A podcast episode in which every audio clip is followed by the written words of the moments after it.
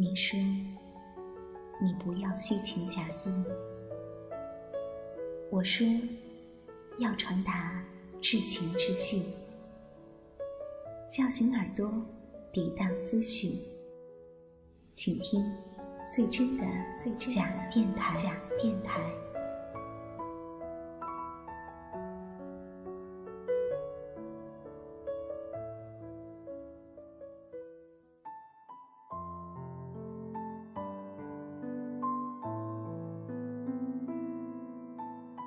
大家好，欢迎倾听假电台音染的心情电台，我是人间音染。我想正在听我们节目的朋友中，工作组应该已经从年假的慵懒里慢慢回归正轨，变得忙碌起来了。而学生族呢，也应该都开学上课了。生活在继续，如意的、不如意的都是财富。就像最近人气票房很高的影片《西游降魔篇》里写的那样。一万年太久，只争朝夕。时隔多年，导演周星驰坦言自己的心境是有所变化的。拍《大话西游》时还年轻，不懂事，现在明白了。如果要给期限，就今天，别等那么久。不知声音那边的你有没有去影院欣赏这部影片？也不知这只争朝夕的观点，你是否认可？那我们今天在电台依然的心情电台，就一起来聊聊电影《西游降魔篇》，聊聊导演周星驰。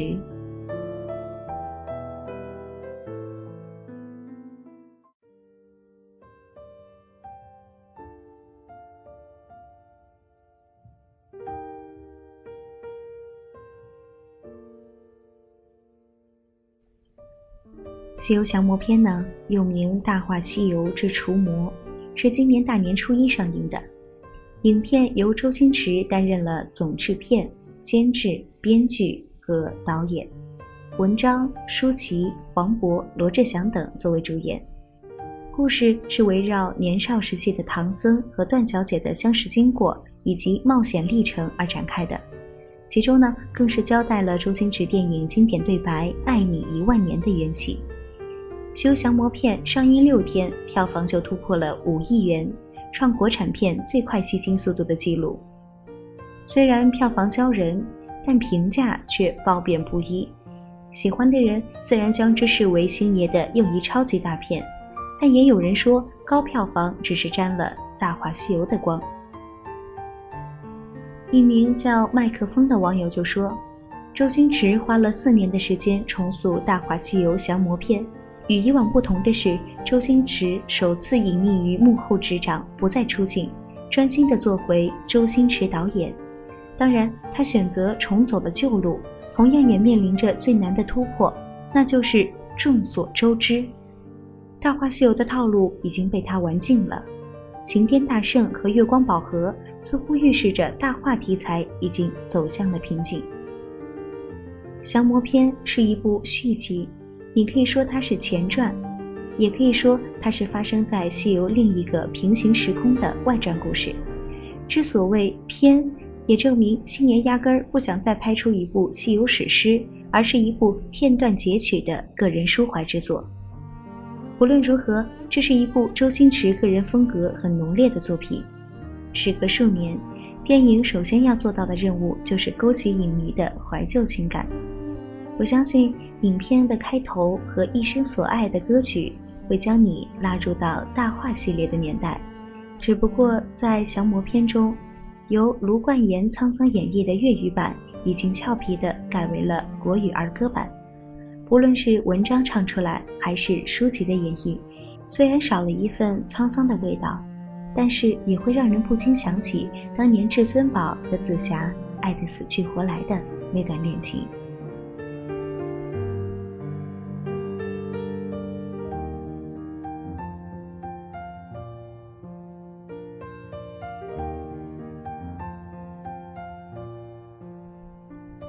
影片中吸引人的另一大因素就是特效的使用，特效已经成了如今星爷电影中非常倚重的电影表现手段。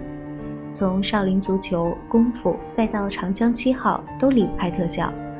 当然，目的一个是为了表现星爷天马行空的想象力，第二个呢，也是作为打入好莱坞的试金石。在降魔篇里，特效是为了营造出妖兽横行的氛围。在星爷看来，西游的三徒弟本来就应该是丑陋无比、面目可憎的一群妖魔。或许吴承恩看到本片时会气得跳起来，然而星爷却给了观众一个合理的解释：成妖成魔皆因怨气以及悲惨的身世。西游的时代里充满了游魂孤鬼，从开头的鱼头袭人，再到黑店索命，西游的世界未曾如此惊悚过。星爷去神话的主意，让很多人感觉降魔篇像是恐怖片。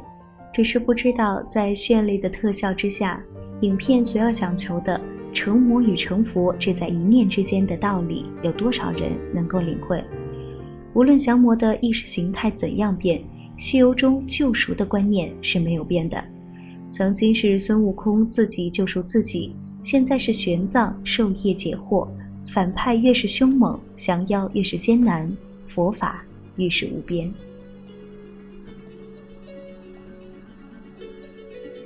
我们愿意相信，星爷在电影中展现出来的悲情与喜感，也正是应对了他自己的性格成熟与纯真。至于电影中的信仰是否真正代表导演自己的信仰，或许我们也不必故意的去矫情了。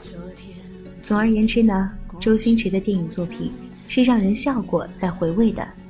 从这点来说，《大话西游》在创新上也与原作一脉相承了。对周星驰本人来说，《西游降魔篇》是他当下心情的写照，那就是先成魔，后成佛。当年和他一起无厘头的那帮哥们儿，陆陆续续的都离他而去了，而这次影片宣传时。周星驰仍旧摆出一副平易近人的样子，但是那么多人都离开了，想想也知道，周星驰的心里一定会发生变化的。或许现在的他真的成魔了。星爷用功夫打了怀旧牌，也把小人物的逆袭套路用到了极致。长江七号则表现出了他心底所有的纯真，整部影片都散发着甜蜜的童真童趣。而到了《西游降魔篇》里，周星驰把妖魔的世界展现的冷峻严谨，同时又黑暗到底。最后的佛光普照，比功夫里更诚恳。功夫时，周星驰还差了一点点，他还会说：“你想学，我教你啊。”这样自负的话。而到了《西游降魔篇》的最后，便是一花一世界，一木一浮生的感而化之了。换言之，功夫里火云邪神是被打服的，而降魔里孙悟空、朱悟能、沙悟净则是心服口服。所以说，火云邪神恢复元气之后，还可能卷土重来，而三个徒弟则是老老实实的跟着去西天取经了。降魔的侧重点在于小爱到大爱的顿悟，因此周星驰也是从取悦观众开始变成引导观众。引导不是说教，这是降魔的可贵之处。更多有西游情节的朋友爱将降魔篇和大话西游相对比，从剧情到演员，降魔篇中文章和舒淇的表演已经是相当卖力了，在喜剧之王的调教下也是笑料百出。但很多朋友表示，文章扮演的唐三藏基本上是在力求照搬至尊宝的神韵，舒淇呢也几乎是按照紫霞仙子的套路在临摹，眼下看着新人笑，心里只念旧人哭。周星驰与朱茵的组合，想必连他们自己都无法再次企及，更何乎别人呢？降魔篇中两次响起了一生所爱，一男一女两个版本。有朋友听到音乐时，脑海中浮现的还是朱茵娇羞俊美的脸庞和周星驰像狗一样的背影。降魔里表现出来的爱情很弱，想必是周星驰的有意为之。苦海翻起爱恨，在世间难逃避命运，相亲竟不可接近，或应该相信是缘分。在被问到自己的爱情时，周星驰笑言自己太老了，不会有人要的。而事实上，他的心中可能真的已经破了魔性，立地成佛了。许多笑都是从杯里发出来的，这是周星驰电影不变的主题。有人说，这部影片星爷赢了，赢了时光对一个人的雕琢，赢了时光对另一个人的打磨。他赢了这二十年间，包括观众在内所有人的物是人非。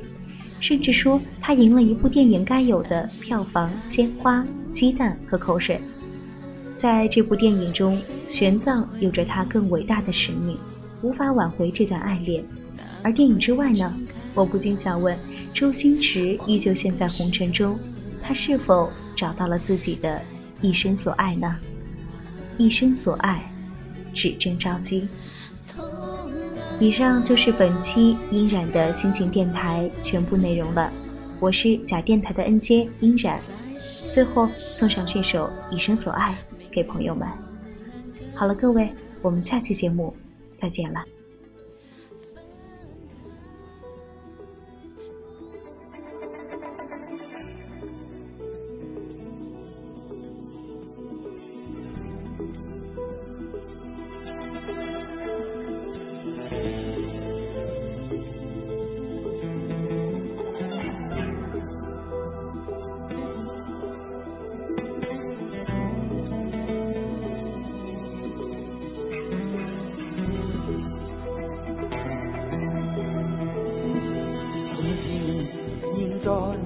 过去了再来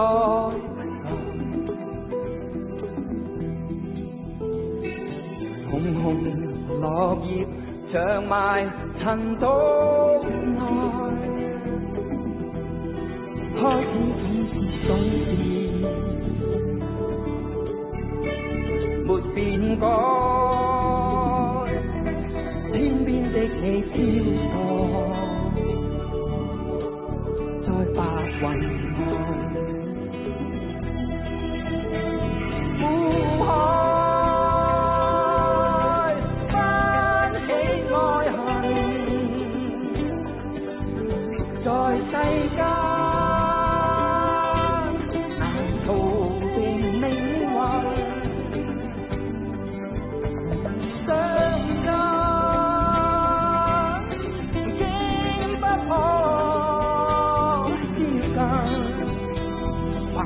con.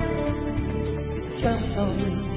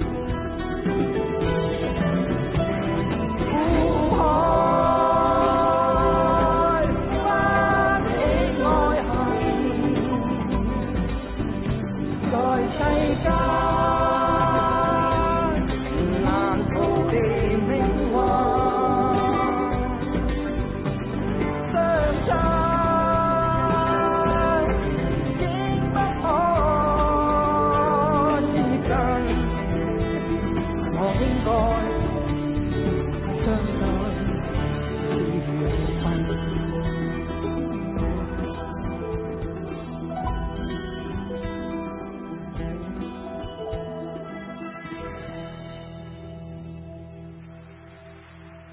向每一位向香港电影努力过嘅同。